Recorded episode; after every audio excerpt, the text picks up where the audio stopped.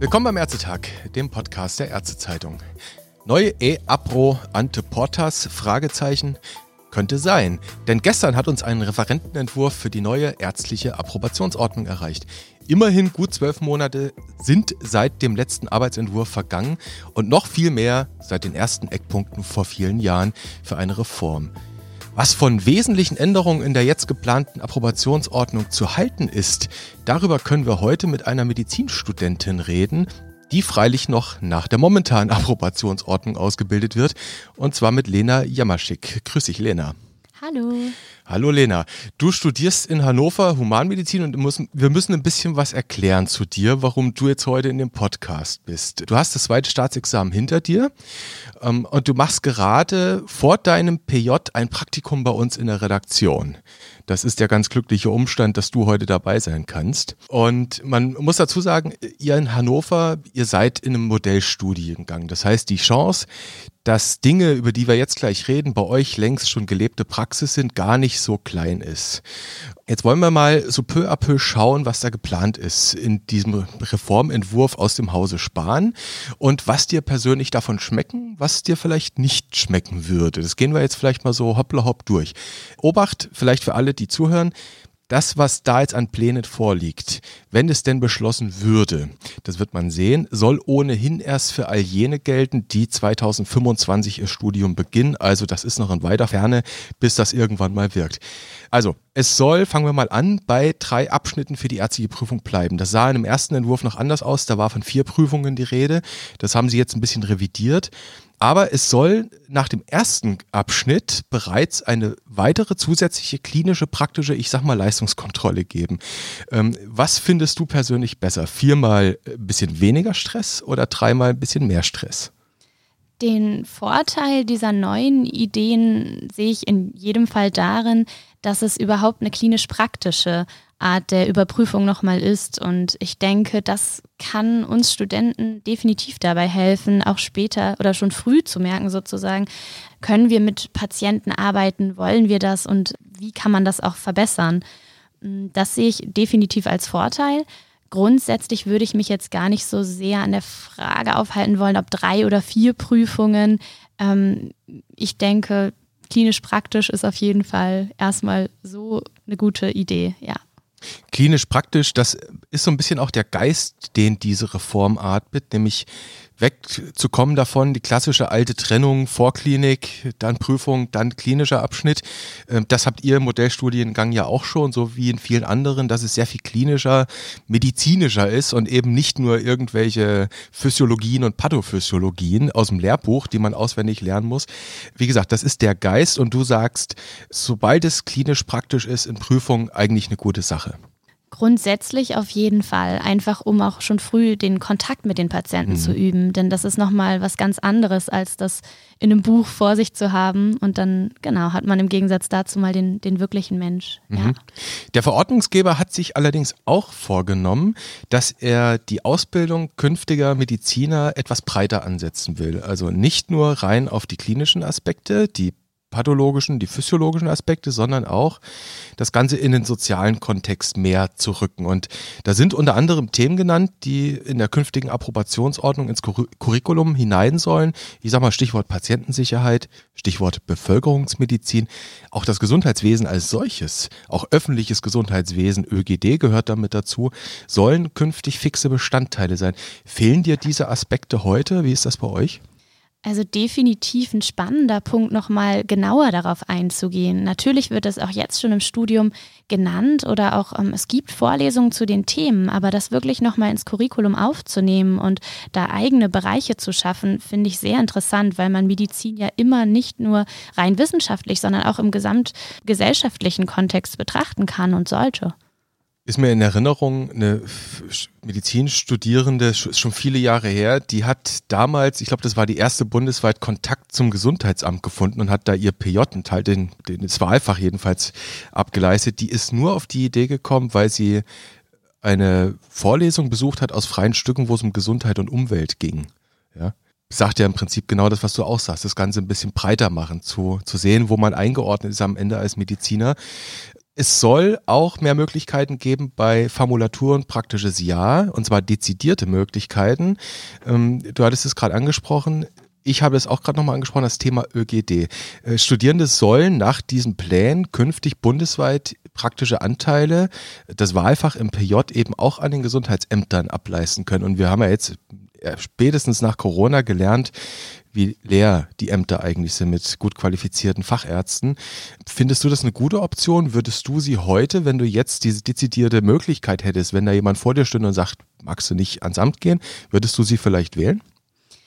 Grundsätzlich würde ich erstmal sagen, Wahlmöglichkeiten sind immer ein Vorteil für Studierende, auch ja, den Studenten und Studierenden zuzu oder zuzuschreiben, auch selbst die Möglichkeiten ergreifen zu können.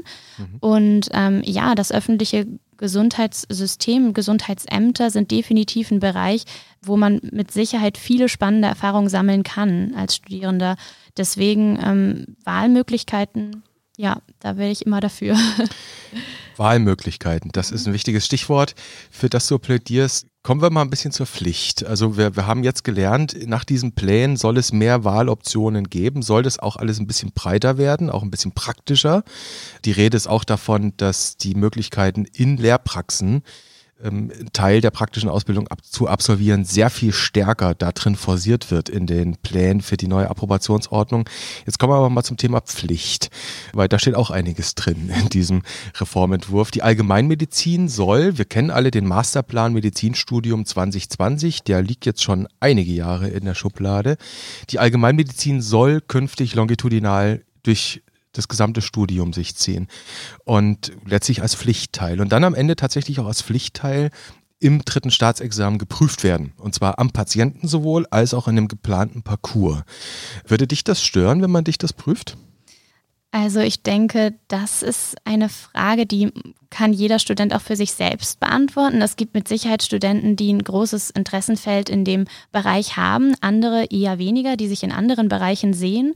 Und ja, ein neues Fach verpflichtend einzuführen, kann natürlich auch letztendlich für manche Studenten vielleicht auch ein Nachteil sein oder wo sie sich vielleicht nicht so thematisch wiederfinden. Das kann man so sehen. Andererseits Allgemeinmedizin als relativ breites Fach und ähm, ja, grundsätzlich verstehe ich natürlich auch die Idee dahinter, ähm, das Fach äh, generell auch uns jungen Menschen schon früher mit in die Ausbildung mit aufzunehmen und uns schon früher zu zeigen, was es eigentlich bedeutet, auch so zu arbeiten. Und ja auch, was dann auch Teil der Ausbildung sein wird dadurch oder wahrscheinlich verstärkt werden wird dadurch, was man in Modellstudiengängen natürlich schon so kennt. Man kommt, wenn die Allgemeinmedizin Teil der Ausbildung ist verpflichtend, natürlich auch mit Arbeitsmethoden in Berührung, die anders sind als in, ich sag mal, organbezogenen Fächern, nämlich auch das Aushalten, dass ich keine Diagnose stellen kann. Ne? Also auch damit leben müssen, dass ich nicht immer eine Diagnose brauche. Eine andere Pflicht wird es auch im PJ geben. Lange diskutiert, immer wieder ja auch drüber gestritten. Der BVMD als Vertreterin der Medizinstudierenden Deutschlands hat da eine klare Meinung. Quartale sind eigentlich keine gute Idee. Und was auch keine gute Idee ist, dass man drei dieser Quartale quasi zu einer Pflicht macht. Aber genau das ist jetzt wieder vorgesehen, wie schon im ersten Arbeitsentwurf. Innere bleibt, Chirurgie bleibt, daran wird nichts geändert. Und von den zwei zusätzlichen Wahlquartalen muss eines künftig verpflichtend im niedergelassenen Bereich absolviert werden. Das muss nicht in der Allgemeinmedizin sein, das kann auch beim Kinderarzt beispielsweise sein, der niedergelassen ist, oder bei einem anderen. Ähm, mal so ein bisschen auch größer gedacht, Lena, wäre das vielleicht nicht tatsächlich auch eine Chance, dieses ja Wahlpflichtfach im niedergelassenen Bereich, dass mehr Studierende als heute mal etwas anderes sehen als bevorzugt die stationäre Versorgung? Grundsätzlich ja. Allerdings muss man auch da, finde ich, das mit dem Hintergrund betrachten, dass Quartale dann ja einfach die logische Folgerung daraus ist ja, dass es kürzere Abschnitte werden als die bisherigen Tertiale und die Einarbeitungszeit natürlich auch nicht außer Acht gelassen werden darf, die man eben auch hat und braucht. Und vielleicht sind auch längere Abschnitte wiederum vorteilhaft für Studierende, um sich auch einzufinden und aktiv mitarbeiten zu können. Da sprichst du was Wesentliches an. Wenn es einmal Quartale sind, dann also vier mal drei statt drei mal vier. Das heißt, es fehlt dir in jedem Fach einen Monat Zeit zu lernen und sich einzuarbeiten. Richtig.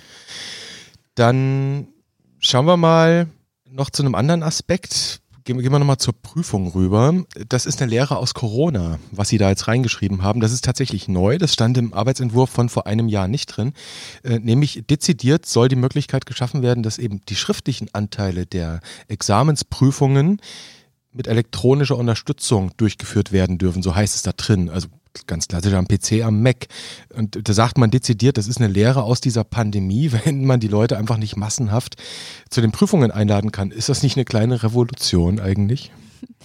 Könnte man so bezeichnen. In viele Prüfungen in einigen medizinischen Studiengängen werden ja auch schon elektronisch angeboten und das natürlich auch auf die Staatsexamine auszuweiten, ist, denke ich, eine gute Idee und gerade in Zeiten von Abstand und ja, Pandemie und Maßnahmen macht das natürlich Sinn. Jetzt muss man sagen, hm, du bist ja in deinem Studiengang, wie gesagt, wir haben gesagt, es ist ein Modellstudiengang, du bist da auch in der Landpartie drin. Und das ist eines dieser vielen Modelle, das man kennt bundesweit, wo eben angehende Mediziner, Medizinstudierende tatsächlich auch so ein bisschen genatscht werden sollen mit Angeboten, mit Möglichkeiten, auch mit verpflichtenden Anteilen, tatsächlich in der Hausarztpraxis äh, ja tätig zu sein, mit diesem Fach, mit diesem Versorgungsbereich in Berührung zu kommen. Vielleicht ganz persönlich so deine Erfahrung. Hat dir das gut getan oder geschadet? Oder würdest du es wieder machen? Das ist vielleicht eher die Frage. Die Frage kann ich definitiv mit Ja beantworten, weil es einfach eine total spannende Zeit war und ich eben zwei Wochen in einem ländlichen Gebiet eingesetzt war in einer Praxis. Und grundsätzlich denke ich, ist das einfach immer ein Vorteil, den Horizont zu erweitern, nach links und rechts zu schauen und einfach nochmal was Neues kennenzulernen, auch fernab der rein universitären Lehre. Also Horizont erweitern, sagst du, ist eine dufte Sache, du würdest es wieder machen, aber, und das habe ich jetzt aus den anderen Stichpunkten auch so ein bisschen mitgenommen, für dich ist wichtig, dass man den Studierenden die Optionen offen lässt. Das wäre so mein persönlicher Wunsch, ja. Ich glaube, da bist du auch ganz nah am BVMD. Also es wird ja keinen Shitstorm jetzt geben zu dem Podcast, glaube ich. Eine letzte Frage vielleicht noch. Wir haben uns ein bisschen mit den Eckdaten in diesem Entwurf beschäftigt. Man muss dazu sagen, es sind über 230 Seiten.